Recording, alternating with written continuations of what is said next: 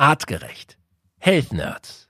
In dieser Episode unseres neuen Gesundheitspodcasts geht es um ein Thema, mit dem sich jeder von uns irgendwann mal im Leben beschäftigt. Abnehmen. Diäten gibt es viele, die meisten von uns probieren alles Mögliche aus. In der Regel startet man hochmotiviert und scheitert krachend. Warum ist das so? Warum haben die meisten Menschen erhebliche Probleme, ihr Gewicht dauerhaft zu halten? Und warum wird es immer schwieriger, je älter wir werden? Wir Männer bekommen Bauch, die Mädels häufig Po und Hüfte. Was ist da der evolutionäre Grund und vor allem, wie können wir das ändern? In dieser Episode erfahrt ihr von unserem Wissenschaftler Matthias Baum alles, was ihr zum nachhaltigen, dauerhaften und vor allem gesunden Abnehmen wissen müsst. Unser Gast in dieser Episode beschäftigt sich intensiv mit dem Thema Ernährung. Sie ist ein Experte in Sachen Kalorien. Sarah vom Foodblog Foodiana, sehr erfolgreich, auch auf Instagram mit über 100.000 Menschen, die jeden Tag ihre Rezepte und Tipps verfolgen. Auch von ihr werdet ihr heute jede Menge lernen. Ich bin Felix Möser und ich stelle hier für euch die richtigen Fragen. Der Mensch im 21. Jahrhundert. Wohin hat uns die Evolution geführt? Wie hängen Körper, Psyche und Gesellschaft zusammen? Welchen Einfluss haben Ernährung, Bewegung und Stress auf den Superorganismus Mensch? Mit spannenden Gästen besprechen die Health Nerds von Artgerecht komplexe wissenschaftliche Fakten und Erkenntnisse der Evolution für dauerhafte Gesundheit durch einen artgerechten Lebensstil in der modernen Welt. Mit praktischen, sofort anwendbaren Tipps und cleveren Lifehacks. Health Nerds. Mensch einfach erklärt. Abnehmen. Das ist ein Thema, mit dem sich die meisten Menschen im Laufe ihres Lebens immer und immer wieder beschäftigen. Und darüber wollen wir heute sprechen. Zwei wirklich großartige Gäste. Ich freue mich, dass sie Zeit für uns hat und dass sie mit ihrer Erfahrung, mit ihrer Expertise uns hier heute tolle Antworten liefern wird. Sie ist Bloggerin, Foodianerin, beschäftigt sich intensiv mit Gesundheits- und Ernährungsthemen und berichtet darüber sehr erfolgreich auch auf ihrer Instagram-Seite Foodiana. Herzlich willkommen, Sarah. Hi, schön, dass ich da bin. Und Sarah, wir müssen gleich äh, von vornherein sagen, wer jetzt nach Foodiana sucht, Foodiana mit Y. Ganz wichtig, sonst findet man es nicht. Genau, das ist richtig. Wie lange machst du das schon? Wie lange hast du diesen Blog? Wie lange schreibst du über diese Gesundheitsthemen? Ja, seit August letzten Jahres, also noch gar nicht so lange eigentlich. Ja gut, in der Instagram-Welt würde man sagen steinalt und schon ewig lange aktiv, aber tatsächlich im Grunde erst seit etwas mehr als einem Jahr. Genau. Und unser Health Nerd, der beschäftigt sich schon viel, viel länger mit den Themen rund um Gesundheit. Er ist nämlich Gesundheitswissenschaftler, Therapeut der KPNI, Heilpraktiker, Physiotherapeut, Trainer, Clinical Research Associate und heute unser artgerecht Health Nerd. Matthias Baum, auch an dich, mein Lieber, herzlich willkommen. Hallo, hallo Sarah, hallo Felix. Das Thema Abnehmen, ich habe es eingangs schon gesagt, ein Thema, mit dem sich viele Menschen, ich würde fast sagen, die überwiegende Mehrheit im Laufe des Lebens immer und immer wieder beschäftigt. Und wir wollen unseren Zuhörern heute eins versprechen. Alles, was es zum nachhaltigen, dauerhaften und vor allem zum gesunden Abnehmen gibt, das werdet ihr heute hier in unserem Podcast erfahren. Wir bemühen uns wirklich, dieses große Thema von allen Seiten zu beleuchten und am Ende für jeden von euch ganz klare Tipps zu haben, wie das endlich klappen kann. Sarah, Matthias, wie ist denn das? Habt ihr beide Idealgewicht? Nein. Nein, mir fehlen noch, sagen wir mal, 10 bis 15 Kilo zum Idealgewicht. Mhm. Matthias, wie ist bei dir? Das ist schon ein guter Punkt. Ich würde mich nicht unbedingt auf ein Idealgewicht einlassen. Also wenn man es laut Definition nimmt, nein. Aber es gehört eben noch ein bisschen mehr dazu, außer einem einer Zahl, einem Gewicht. Das wäre jetzt genau meine Frage. Diese Zahl, dieses Idealgewicht. Da gibt es ja eine recht einfache Formel, wie man das berechnen kann. Ich habe mal gehört, Körpergröße in Zentimetern minus 100 minus 10 Prozent. So, also ich bin 1,83. Das heißt, ich sollte ungefähr wiegen so 74, 75 Kilo. Das wäre Idealgewicht. Bin ich weit von weg. Deswegen gleich die Frage an dich, Matthias. Gibt es das überhaupt, dieses Idealgewicht? Kann man das überhaupt mit einer mathematischen Formel so einfach runterbrechen? Naja, das sind gängige Varianten, die auch in den Gesundheitswissenschaften, in der Medizin verwendet werden. Aber es geht natürlich noch um ein bisschen mehr. Das heißt, Körperfettanteil, Muskelmasse spielen auch eine wesentliche Rolle dabei. Mhm, da werden wir heute noch intensiv drüber sprechen. Warum ist das Abnehmen so schwierig? Lasst uns das vorneweg einmal versuchen herauszufinden. Wie kommt es, dass so viele von uns scheitern? Also ich würde sagen, dass ähm, durch den Alltag, durch die ganzen Fastfood Möglichkeiten durch Ernährung, was man alles einkaufen kann an Fertigprodukten und der Alltag macht es einem dann schwerer, was Frisches zu kochen und so weiter. Ich denke, da scheitern einfach viele, weil sie gar nicht wissen, dass auch ein Getränk Kalorien haben kann zum Beispiel. Sagt die Foodbloggerin. Was sagt der Wissenschaftler Matthias? Stimme ich Sarah absolut zu. Das ist einer der wesentlichen Faktoren.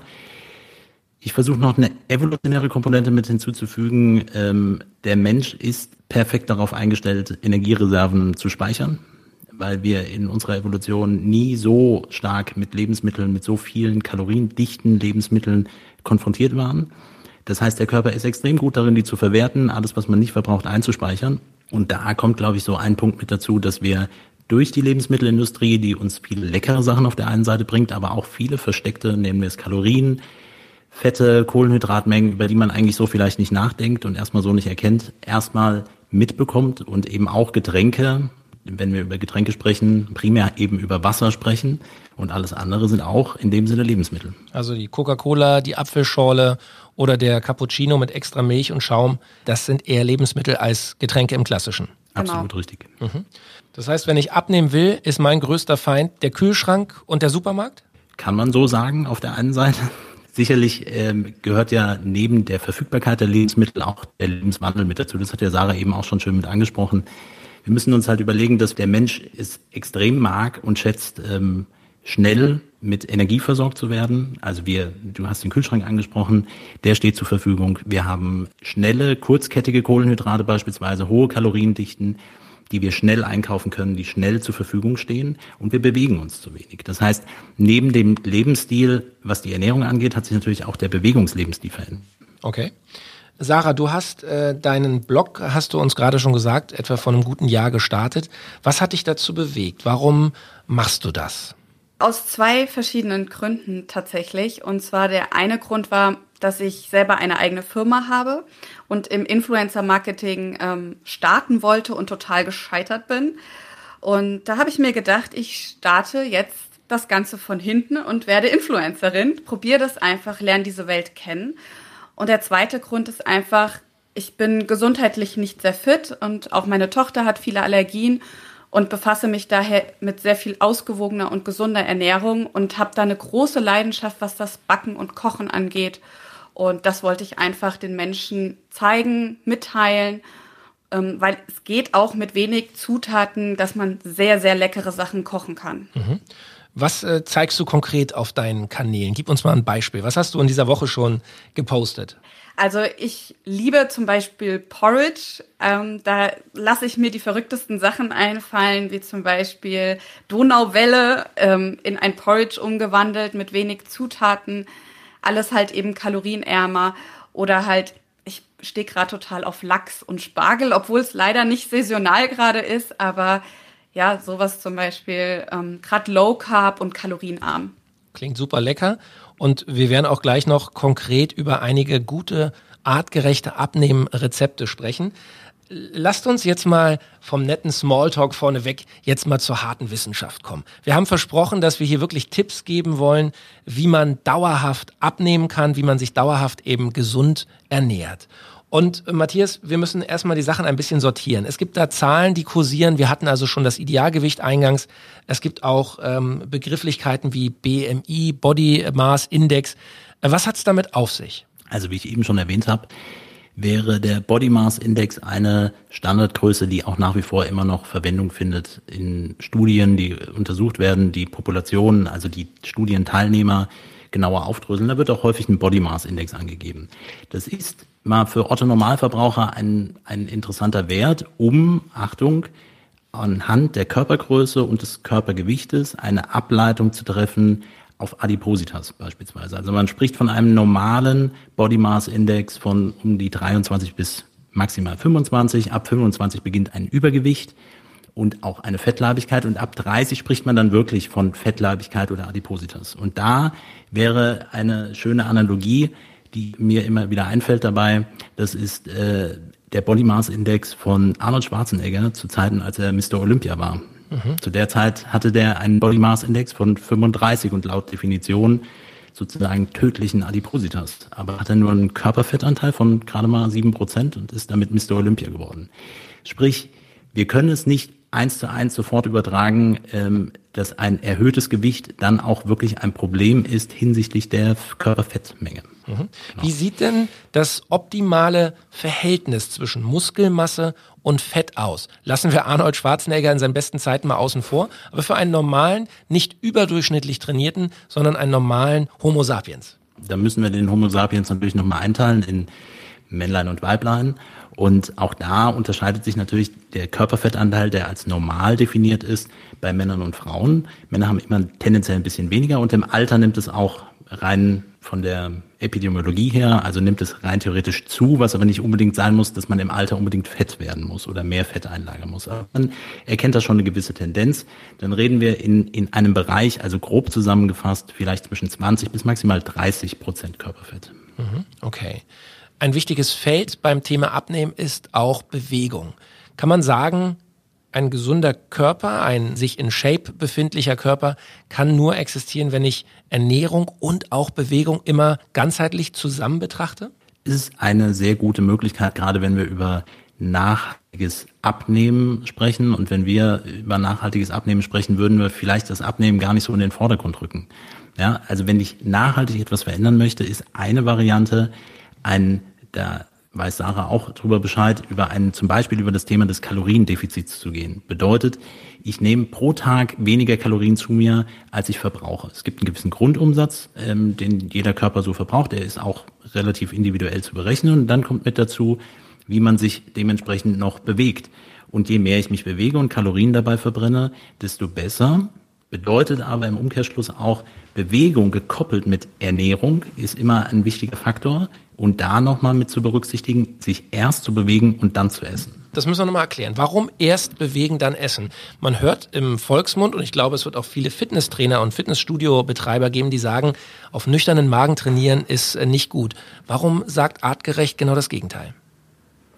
Ja, auf vollen Magen soll man ja auch nicht schwimmen gehen, ne? das kennt man noch. Ähm, hängt schon einfach auch damit zusammen, dass wenn ich etwas gegessen habe, erstmal mein Körper hauptsächlich sich mit dem Verstoffwechseln, also dem Verdauen äh, der Nährstoffe beschäftigen möchte. Äh, auf vollen Magen zu trainieren macht keinen Sinn. Die Argumentation ist häufig, dass man sagt, naja, es muss ja Energie zur Verfügung stehen, aber wie ich eben eingangs erwähnt habe, Homo sapiens ist ein absoluter Experte darin, ähm, Energie aus allen möglichen ähm, Ressourcen, die eingespeichert sind, zu gewinnen. Vergleichen wir das mit einem frühmenschlichen, mit einem, also im übertriebenen Sinne Steinzeitmenschen, der in einer Höhle gelebt hat, der konnte morgens nicht aufstehen und erstmal in den Kühlschrank gehen. Es musste erst eine Bewegung stattfinden und dann ein Jagen oder Sammeln und dann das Essen. Das funktioniert auch sehr eng mit unserem Immunsystem zusammen. Unser Immunsystem bereitet sich vor, der Darm bereitet sich darauf vor, dass dann auch irgendetwas reinkommt. Und so ist die Reihenfolge evolutionär betrachtet wahrscheinlich sinnvoller, ja. Okay, also halten wir doch schon mal fest, das ist doch ein guter Hinweis und ein echter wissenschaftlicher Fakt. Besser erst einmal bewegen, morgens erst einmal in die Gänge kommen, vielleicht morgens Sport machen und danach ähm, das erste Mal Nahrung zu sich nehmen. Sarah, ich sehe bei dir im Hintergrund ein Laufband stehen. Exakt. Wie, wie groß ist bei dir die Komponente Sport in deinem Abnehmprogramm? Also ich würde es in meinem Leben nicht Sport bezeichnen, sondern Bewegung. Ähm, bei mir ist es so, ich bin gesundheitlich etwas eingeschränkt und deswegen kann ich keinen aktiven Sport einplanen. Ähm, deswegen rate ich auch immer ganz vielen Menschen, erhöht euren täglichen Bewegungsdrang, sage ich mal. Bewegt euch, packt das Auto einfach weiter weg vom Supermarkteingang, lauft mehr Schritte, zählt eure Schritte. Was ich super gerne mache, ist das Laufband äh, hinter mir, weil ich einfach auch viel arbeite und dann dadurch Zeit spare, weil ich dann einfach nicht raus muss. Oder was ich auch super gern mache, ich laufe einfach auf der Stelle. Mhm. Einfach hier in meinem Büro, wenn ich irgendwie telefoniere oder irgendwelche Sachen mache, dann kann ich auch einfach mal ein paar Minuten auf der Stelle laufen und so den Kalorienverbrauch erhöhen. Gibt es denn hier, äh, Matthias, eine Faustregel, wie viele Schritte am Tag sollte man machen? Sage ich sofort was du. Ich muss jetzt nochmal sagen, das ist genau der Grund, warum wir ja Sarah auch mit eingeladen haben, weil das unterstreiche ich absolut. Es geht nicht um Sport, sondern es geht um Bewegung um Bewegung in den Alltag zu integrieren. Und wir haben Leistungssportler, die sich trotzdem pro Tag zu wenig bewegen. Versteht ihr? Sie machen Trainingseinheiten pro Tag und sind danach sehr viel in Ruhe. Also auch da kommen wir nachher nochmal auf einen Tipp, würde ich sagen, was man machen kann, wie man solche Bewegungen mit einbauen kann. Das ist super wichtig. Und auf deine Frage zurückzukommen, ja, es gibt auch da eine Definition von Mindestschrittzahlen, mhm. Die man pro Tag zurücklegen sollte, um nicht in einen sogenannten sedentary Lifestyle, also in einen sitzenden Lebensstil reinzukommen. Und da sagt man mindestens 5000 Schritte, tendenziell eher 10.000 Schritte pro Tag, die man zurücklegen sollte. Aber unter 5000 ist dann wirklich extrem wenig. Könnt ihr diese Schrittzähler oder Smartwatches empfehlen? Taugt das was? Zählen die ordentlich? Ich habe auch eine, ich habe sie jetzt gerade nicht an, aber ich habe auch äh, eine Watch, die das zählt und ich bin sehr zufrieden damit. Kann ich nur wärmstens empfehlen. Matthias, du hast auch so ein Ding, gell? Ich habe auch so ein Ding. Ich nutze es auch. Ich habe unterschiedliche getestet. Ich habe alles Mögliche durchgetestet. Früher waren sie wirklich sehr ungenau, das muss man ganz ehrlich sagen. Das heißt, wenn man mal eine hektische Armbewegung gemacht hat, hat man plötzlich einen halben Kilometer zurückgelegt. Äh, das ist ungenau mittlerweile. Das Tracken, da kann man natürlich drüber diskutieren, wie gut es ist, dass wir überall Daten abgeben auf der einen Seite, aber je nachdem, welchen Anbieter man hat und die ähm, Datenschutzverordnung sich mal anschaut, dass Daten dann auch nicht überall zur Verfügung stehen, aber dadurch wird es eben schon GPS genauer, welche Bewegungen stattfinden, um da auch eine Differenzierung zu haben. Und ja, diese Überprüfung im Alltag macht unter Umständen Sinn, weil sich unser Lebensstil nun mal verändert hat. Unsere Vorfahren waren sicherlich nicht an dem Punkt, dass sie eine Smartwatch benötigt hätten, abgesehen davon, dass es sie nicht gab, weil sie sich bewegen mussten, weil nichts anderes möglich war. Und ähm, im heutigen Alltag passt es schon ganz gut rein, dass man nochmal draufschauen kann, auch Erinnerungen bekommt, zwischendurch aufzustehen, sich zu bewegen. Okay, also ich sortiere das nochmal ein bisschen. Wir halten fest, um nachhaltig abzunehmen, ist Sport beziehungsweise Bewegung ein essentieller Baustein. Bewegung, die also täglich und immer wieder stattfindet. Nicht nur punktuell einmal am Tag, sondern möglichst immer wieder bewegen. Das kann am Arbeitsplatz passieren, das kann beim Einkaufen passieren, indem ich auch mal ein Stück laufe oder auch anstelle des Fahrstuhls die Treppen nehme. Was können wir tun? Und das wäre äh, jetzt der nächste Punkt, um Gewicht zu verlieren. Abnehmen ist in der Regel erst einmal der Impuls, wenn ich merke, ich bin irgendwie ein bisschen übergewichtig, ich habe ein paar Kilos mehr drauf, vielleicht auch nach den Weihnachtstagen, die vor uns liegen. Was kann ich tun, um tatsächlich Gewicht erst einmal zu reduzieren? Also auf jeden Fall Kalorien zählen, Grundumsatz ausrechnen und dann ein Kaloriendefizit einlegen. Und dazu zählt aber dann auch wirklich schön kontinuierlich die Kalorien zu zählen. Denn leider gibt es dabei vielen, ich als Foodblogger merke das, ich kriege immer viele Nachrichten, was das angeht. Wie zähle ich denn meine Kalorien? Und da gehört halt eben auch die Butter auf dem Brot dazu, die mal ganz gerne eingeschmiert wird, aber nicht mitgezählt wird. Oder das Öl in der Pfanne. Also das ist wirklich, um langfristig erfolgreich zu sein, muss man da ganz genau sein am mhm. Anfang. Okay, gut, da werden jetzt einige sagen, puh, wenn ich 14 Kinderschokoladeriegel esse, wie soll ich denn das ausrechnen? Ja, so, so weit kann ich gar nicht rechnen. Okay, also Kalorien zählen, sprich, Matthias, du hast es vorhin auch schon gesagt, weniger reinwerfen, als ich am Ende verbrauche, um ein Defizit ähm, zu haben. Ist definitiv eine Variante, ist eine gute Variante, die sich auch schon immer durchgesetzt hat. Es gibt Firmen, die Kalorien umgerechnet haben in Punkte es gibt ja unterschiedliche Ansätze dafür. Mhm. Äh, die Frage bleibt trotzdem dabei, ähm, wie lange setzt man das um und zieht man das auch wirklich durch? Und ähm, Sarah hat ja einen ganz spannenden Trick dabei selbst verwendet. Sie hat einfach dieses Thema zu ihrem Beruf gemacht. Also ich finde ihren Blog super, da folge ich auch gerne. Es sind spannende Rezepte mit dabei. Vor allen Dingen auch äh, ist ein ganz wichtiger Punkt dabei, dieses Thema selbst zuzubereiten, auf bestimmte Zusatzstoffe zu verzichten nur wenige Komponenten in der Ernährung ähm, pro Mahlzeit auch mit einzubauen. Und da würde ich sagen, ein, eine Möglichkeit, wer jetzt nicht unbedingt Lust hat, alles zu zählen, was eine Variante ist, kann ich immer nur wieder empfehlen, Thema artgerechte Ernährung. Da gibt es ja auch viele Informationen bei uns. Sprich, wenn ich bestimmte Dinge auch vielleicht rausstreiche, aber auch Gemüse, Obstvarianten, äh, auch etwas Fisch, etwas Geflügel mit in meine Ernährung mit einbaue, deckt man schon sehr viel darüber ab, so dass am Ende nennen wir es mal, Kaloriendefizite entsteht und äh, dadurch sich positive Effekte erzeugen können. Mhm. Also da will ich auch ganz kurz vielleicht noch was zu sagen. Und zwar habe ich ja das Programm nach Artgerecht auch selber gemacht und ähm, in der Zeit keine Kalorien gezählt, so wie ich es ja jetzt äh, für meinen Blog mache und auch in meinem täglichen Leben. Und ich habe die Zeit wirklich sehr genossen. Natürlich durch meinen Job, sage ich es mal, kenne ich mich mit Lebensmitteln schon besser aus, habe ein Gefühl dafür. Das würde ich auch jedem am Anfang raten, ein Gefühl für Lebensmittel zu bekommen. Aber gerade die artgerechte Ernährung hat unglaublich viel Freude gemacht und war so vielfältig und angenehm. Da kommt man sowieso in Kaloriendefizit rein und ernährt sich gesund. Du hast das Reset-Programm gemacht von Artgerecht. Genau. Das ist ein 30-Tage-Programm, wir müssen es kurz erklären, wo man äh, ja den, den Darmtrakt äh, im Grunde ein, ein bisschen wieder saniert, äh, die äh, undichten Darmwände versucht äh, dichter zu bekommen und auch die Bakterienstämme, das Mikrobiom im Darm ähm, positiv äh, zu beeinflussen. Wie waren deine Erfahrungen? Du hast gerade schon gesagt, es hat viel Spaß gemacht, es ist sehr vielfältig von der Ernährung. Was hat sich körperlich bei dir getan? Hast du was äh, gewichtsmäßig verloren und wie hast du dich gefühlt? Also ich habe vorneweg sieben, acht Kilo verloren in den 30 Tagen. Und das mein ohne Mann, Kalorienzählen? Genau, ohne Kalorienzählen. Mein Mann hat mitmachen dürfen. Das war das Schönste eigentlich an der ganzen Sache. Und der hat 15 Kilo verloren. Also das war wirklich heftig. Aber unabhängig vom Gewicht jetzt ist natürlich viel wichtiger, wie fühlt man sich damit. Und ähm, ich konnte viel besser schlafen. Ich habe dann ein sehr großes Problem, durchschlafen zu können und ähm, habe auch das Problem, dass ich nicht so energiereich bin. Und das hat sich doch deutlich verbessert seitdem. Mhm. Was äh, hast du dauerhaft mitgenommen? Was machst du immer noch nach dieser 30-Tage-Kur? Die Facetten von Lebensmitteln. Also es war wirklich so ein Game Changer für mich. Ähm, und ich esse schon recht vielfältig, muss ich echt sagen. Aber so vielfältig. Die Challenge dahinter ist ja bei Reset 140 Lebensmittel in 30 Tagen zu essen. Und man denkt, gar kein Thema, das schaffe ich doch ohne Probleme. Und nach einer Woche denkt man, oh, oh, oh Gott, ich muss jetzt irgendwie neue Lebensmittel kaufen und die ja irgendwie einbauen. Und das war richtig toll. Und das habe ich nach wie vor in meinem Alltag, dass ich nicht nur immer zu Banane Obst greife, sondern mir eben auch die Kokosnuss, die Ananas, die Maracuja, ähm, Passionsfrucht ist meine neue Leidenschaft geworden, zum Beispiel dadurch. Super. Ja. Matthias, ähm, lass es uns nochmal konkret machen. Ich weiß, es gibt jetzt viele Zuhörer, die sagen, komm schon, gib mir mehr Tipps. Was kann ich tun?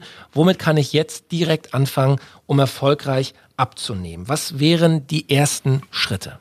Wir hatten gesagt, Bewegung und Ernährung nehmen wir als Punkt eins mit. Ähm, ich finde den, was Sarah gerade schon gesagt hat, eine Challenge mit einzubauen und dann kann man das ja mal mit rausgeben. Sagen wir mal 140 Lebensmittel pro Monat.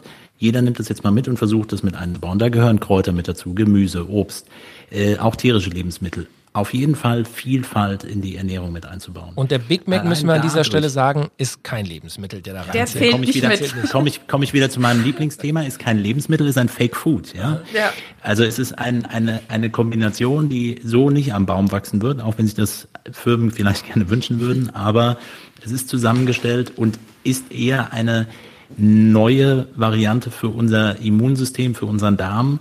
Und deswegen führt es häufig auch zu, zu äh, Reaktionen dann auch im Darm und macht dann Probleme. Also Vielfalt auf jeden Fall mit dabei und ähm, sich erst zu bewegen, dann zu essen und vielleicht auch die Mahlzeitenfrequenz etwas zu reduzieren. Das ist, glaube ich, einer der wesentlichen Punkte. Sarah hat es eben eingangs schon erwähnt und das ist wirklich ein, ein großes Thema. Die Leute wundern sich immer, also sie fangen an, zählen vielleicht Kalorien und sagen, ich nehme aber nicht ab. Sarah, du hast doch da irgendwas Falsches erzählt. Und dann kommt nachher heraus, wenn man dann wirklich mit ihnen drüber spricht, ah ja gut, okay, den Orangensaft habe ich nicht mitgerechnet und die Apfelschorle auch nicht und den Cappuccino auch nicht mitgerechnet. Das heißt, alles, was so zwischendurch ähm, an, an Nahrung noch aufgenommen wird und damit eine Mahlzeit darstellt, also immer dann, wenn Insulin von der Bauchspeicheldrüse ausgeschüttet wird, sehen wir letztlich als eine Mahlzeit. Das gilt dann rein theoretisch auch für einen Bonbon und ähnliches. Und dieses häufige Essen aktiviert natürlich immer wieder den Verdauungsprozess und ähm, Stoffwechselprozesse im Körper, die sich dann eher weniger damit beschäftigen, dass der Körper regenerieren kann und aufräumen kann, sozusagen in den Zellen. Matthias, da ja. muss ich nochmal direkt reinhaken, weil das ist jetzt ein ganz entscheidender Punkt, den ich unglaublich spannend finde. Du hast es gerade äh, kurz angerissen. Wenn ich es richtig verstehe, in dem Moment, wo ich etwas esse, sei es ein Cappuccino, ein Apfel oder ein Bonbon, wird in meinem Körper ja. Insulin ausgeschüttet. Und dieses Insulin blockiert die Fettverbrennung. Kann man das so zusammenfassen? Das ist perfekt. Das heißt, wenn ich alle Stunde, egal ob es viel oder wenig ist, etwas in den Mund stecke und esse, hm. bleibt im Grunde mein Insulinspiegel den ganzen Tag hoch und ich verbrenne eigentlich nichts von meinen Reserven, sondern der Körper denkt immer, hey, da kommt jetzt Essen, das muss ich jetzt verwerten. Genau, also Insulin ist das Hormon, das von der Bauchspeicheldrüse produziert wird, um Zucker in die Zellen zu bringen. Aber man vergisst häufig, dass es nicht nur Zucker in die Zellen bringt, sondern auch Fett in Fettzellen. Das heißt, es ist ein sogenanntes Anabolus, ein aufbauendes Hormon. Es sorgt dafür, dass ähm, mehr Fett produziert wird, umgewandelt wird, dann auch in die Zellen transportiert wird. Und auf Reserven wird dann nicht zurückgegriffen. Und ja, kommen wir wieder genau zu dem Punkt, wo vielleicht Sportler sagen, äh, ja Mensch, ich muss ja ein bisschen Energie vorher mit reinbringen. Leistungssport ist dann nochmal eine andere Sichtweise, da können wir nochmal zu einem anderen Zeitpunkt drüber sprechen. Aber für Otto Normalverbraucher oder Verbraucherin ist es eben schon der Punkt, nicht so häufig zu essen, dem Körper Ruhephasen zu können, auf Reserven zurückzugreifen. Mhm. Ja. Das heißt, ähm, das Thema, was ja auch momentan in den Medien immer wieder sehr äh, präsent ist, 16-8 äh, oder intermittierendes äh, Fasten, ähm, würdet ihr sagen, ist für eine gute Diät, für eine nachhaltige Diät ein essentieller Baustein? Ja, auf jeden Fall. Nehmen wir nur das, das Wort Diät nicht, da können wir gleich nochmal mhm. drauf. Mhm. Äh, Diät ist nämlich genau eines der Probleme, warum es häufig nicht nachhaltig wird, weil man denkt, Diät bedeutet vier bis sechs Wochen mache ich das und danach kann ich wieder so essen wie vorher. Mhm. Aber was wir doch erzeugen wollen, ist nachhaltig abnehmen auf der einen Seite, aber eine nachhaltige Veränderung zu erzeugen und Dinge, die man dann umsetzen kann. Also so wie Sarah, äh, die, die dann zum Beispiel sagt, okay, mehr Lebensmittel, mehr Vielfalt in meinen Alltag mit einzubauen, das habe ich mitgenommen, das ist eine Veränderung. Und die braucht auch immer ein bisschen Zeit. 16.8, um da nochmal den Fokus drauf zu legen, heißt ja. konkret zum Beispiel das Frühstück einfach ausfallen zu lassen und erst mittags mit der ersten oder vormittags mit der ersten Mahlzeit zu beginnen und dann in einem Zeitfenster von acht Stunden die Nahrungsaufnahme abzuschließen. Kann man das so zusammenfassen? Kann man so zusammenfassen. Das ist eine Variante des intermittierenden Fastens, ist mittlerweile sehr, sehr gut untersucht, wird immer mehr Thema ich sag mal so, früher war in der, ähm, kennt man wahrscheinlich die Aussage auch noch, du musst häufig Zwischenmahlzeiten essen, damit dein, du hast eben so schön gesagt, der Insulinspiegel immer konstant bleibt. Mhm. Das brauche ich nicht. Insulin ist ein Hormon, was produziert wird in einem Mix aus ganz, ganz vielen Hormonen. Und der Körper ist schon in der Lage, das immer selbst konstant zu halten. Und bei der 16-8-Regel, also intermittierendes Fasten, sprich abends nicht zu spät zu essen und morgens nicht sofort zu essen. Also man muss nicht unbedingt auf das Frühstück verzichten, auch wenn wir der Meinung sind oder auch Ergebnisse das zeigen, es ist nicht die wichtigste Mahlzeit des Tages. Aber morgens aufzustehen, sich zu bewegen und dann zu essen, das ist doch nochmal eine schöne Variante. Mhm. Du hast es eben auch in einem äh, Beisatz schon erwähnt, das Thema Diät hat im Deutschen eine ganz andere Bedeutung als zum Beispiel im, im Englischen oder im Amerikanischen. Wo ist da der Kernunterschied? Absolut. Diet ist Ernährung letztlich. Und äh, Diät im Deutschen heißt äh, die Abnehmkur über sechs Wochen. Mhm. Und das macht es niemals nachhaltig. Und ähm, auch wenn man während Reset, was ja auch eine Kur ist, aber eine Kur für den Darm, keine Abnehmkur, hat den Nebeneffekt, dass man interessanterweise noch Gewicht verliert. Aber es geht eigentlich um etwas anderes dabei. Mhm.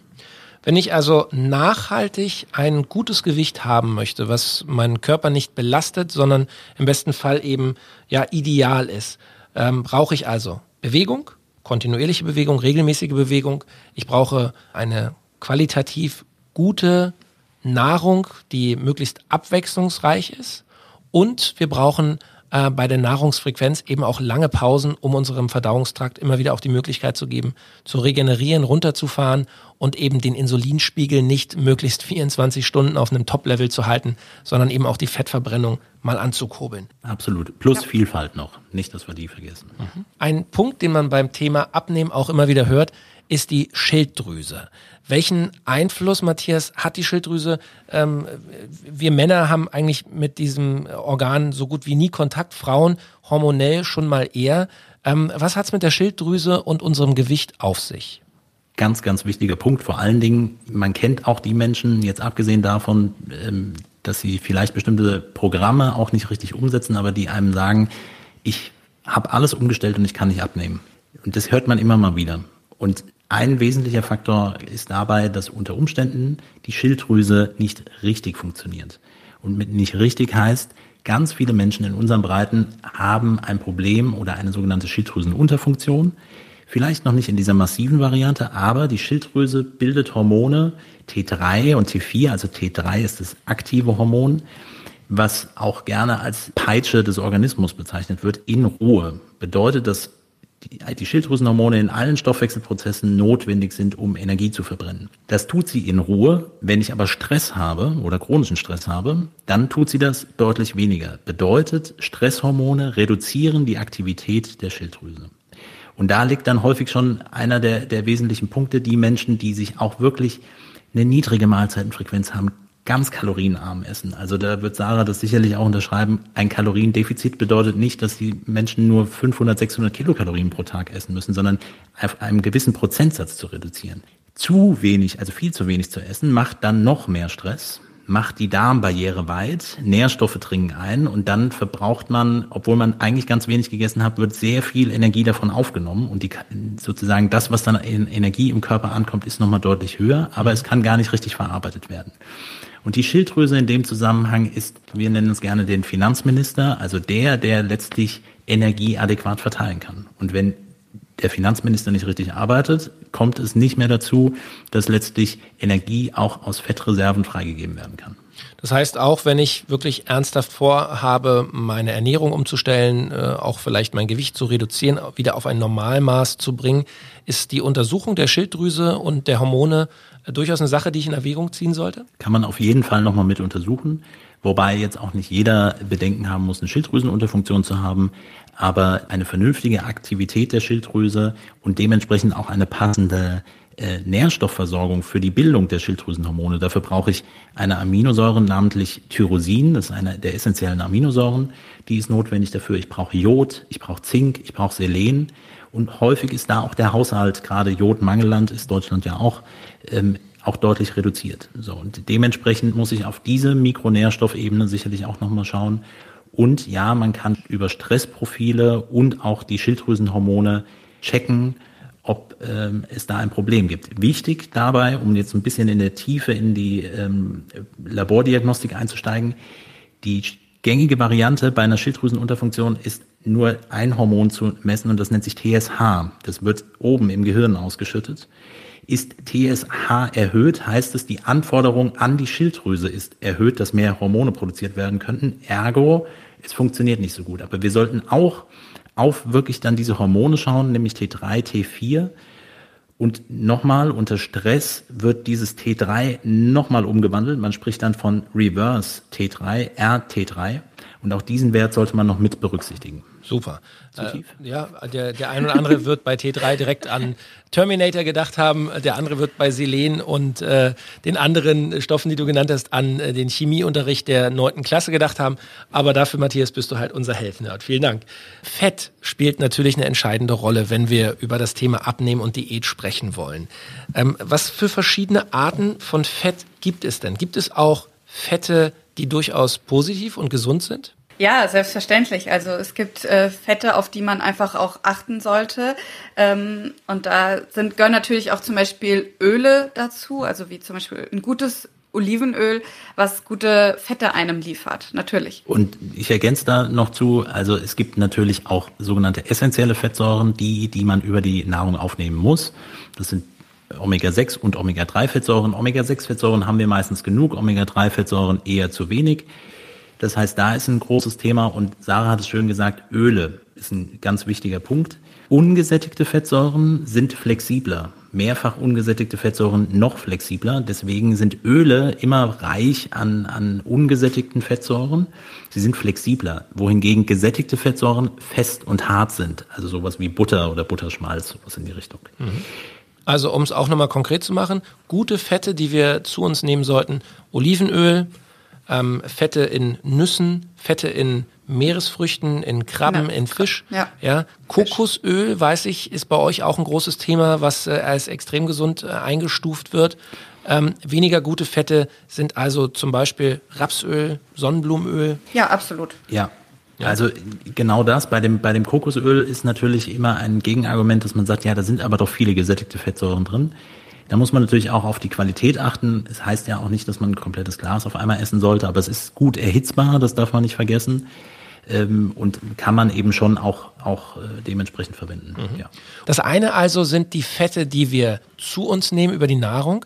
Das andere ist aber auch natürlich das Fett, das wir in unserem eigenen Körper speichern, das wir ja vielleicht auch als Fettröllchen auf dem Bauch tragen. Gibt es denn, Matthias, hier Fette im Körper, die durchaus auch wichtig und gut sind? Und gibt es Fette bei uns im Körper, die eher negativ sind? Also definitiv ist grundsätzlich etwas Fett zu haben. Deswegen gibt es ja auch eine gewisse Prozentzahl, macht das auf jeden Fall Sinn. Wir sprechen dann gerne von weißem Fettgewebe. Es ist aber möglich, und das ist vor allen Dingen bei Babys der Fall, die gerade auf die Welt gekommen sind und die Muskulatur noch nicht richtig arbeitet, die haben sehr viel braunes Fettgewebe. Und braunes Fettgewebe ist eigentlich nur ein, ein Blick, wenn man das histologisch, also unter dem Mikroskop betrachtet, wie die Fettzellen aussehen. Die wirken braun, weil in diesen Fettzellen ganz viele Mitochondrien sind, also Kraftwerke der Zelle. Und die produzieren extrem viel Energie und Wärme. Ne? Für Babys sorgt es also für Wärme und auch Menschen können sozusagen zum Beispiel über Kältereize trainieren, wieder mehr Fettgewebe aufzubauen. Dadurch habe ich ein positives Fettgewebe, braunes Fettgewebe, was eher noch Energie verbraucht, für eine positive Stoffwechsellage sorgt. Und ein Buhmann, der immer für ähm, extra Kilos auf den Rippen verantwortlich gemacht wird, äh, sind natürlich die lieben guten Kohlenhydrate. Was können wir hier mhm. als Tipp konkret mitgeben? Auf welche Kohlenhydrate sollte ich generell verzichten? Welche sind empfehlenswert? Gerade die ganzen Kohlenhydrate ähm, in Süßigkeiten, also Zucker ist eines der größten Kohlenhydrate, darauf sollte man einfach essentiell achten, dass man auf den Zuckergehalt der Lebensmittel achtet.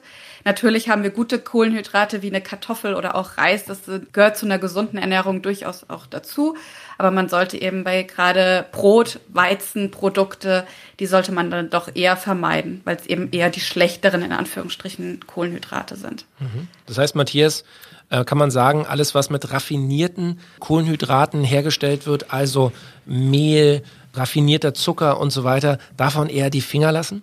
Unserer Meinung nach schon. Es gibt dafür noch andere Hintergründe. Also das ist, glaube ich, was im, im Zuge der artgerechten Ernährung auch noch mit dazu kommt. Eine artgerechte Ernährung prinzipiell ist ja eine eigentlich sehr kohlenhydratreiche Ernährung. Wir müssen ein bisschen unterscheiden zwischen den sogenannten intrazellulären Kohlenhydraten, also die, die in den Zellstrukturen einer Pflanze eingebaut sind. Nehmen wir Beispiel, mein Lieblingsbeispiel ist eine Rübe, ja, die hat so eine zylindrische Form, die eben genau äh, ein Strukturelement ist, ja. Also sie sorgt dafür, dass nachher eine Struktur einer Pflanze oder einer Frucht einer Pflanze entstehen kann. Wohingegen extrazelluläre Kohlenhydrate, wie sie zum Beispiel in Kartoffeln oder eben in Weizen enthalten sind, Nährstoff sind für den Keimling, dass daraus etwas wachsen kann.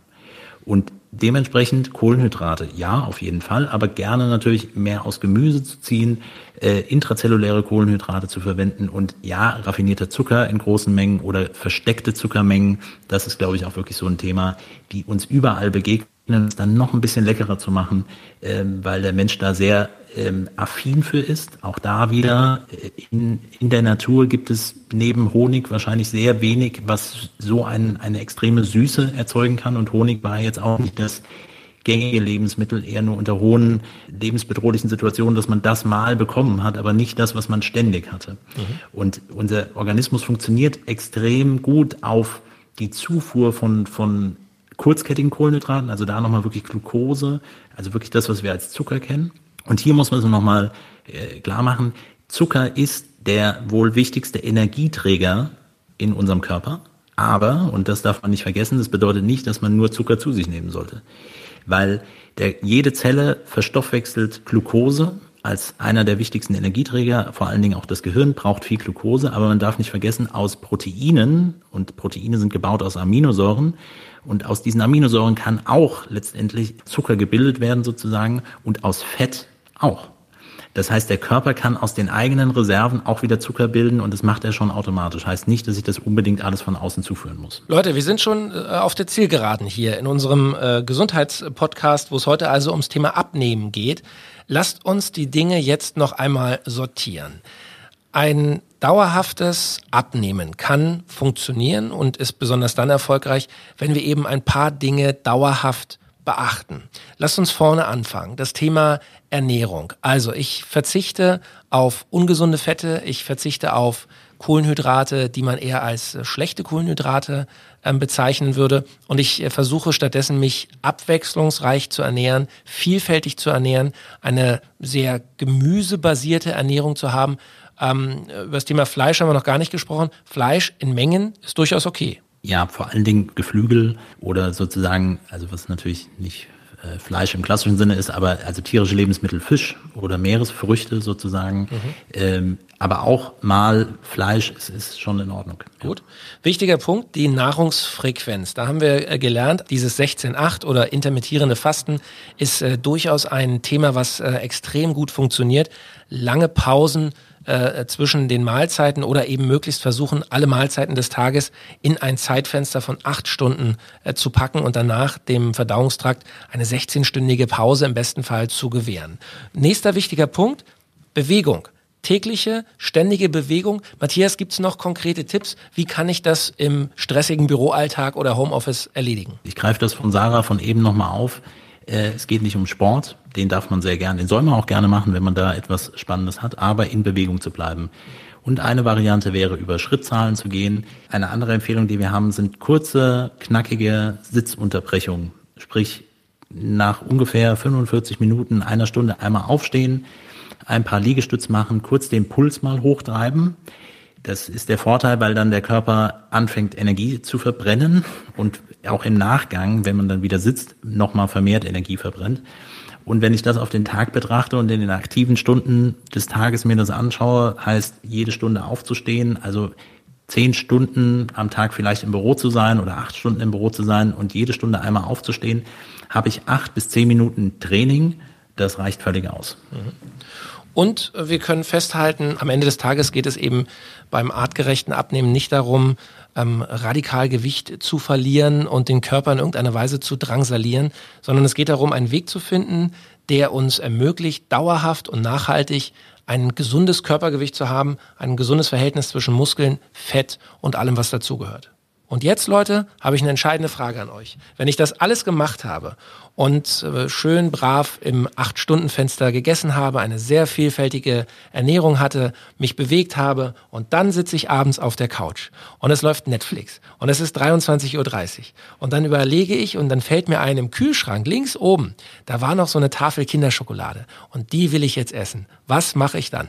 Ja, es kommt natürlich jetzt drauf an, wie viele Mahlzeiten hatte ich schon am Tag? Wann habe ich das letzte Mal gegessen? Und kann ich verzichten, die komplette Packung Riegel auf einmal zu essen oder gönne ich mir einen davon vielleicht? Mhm.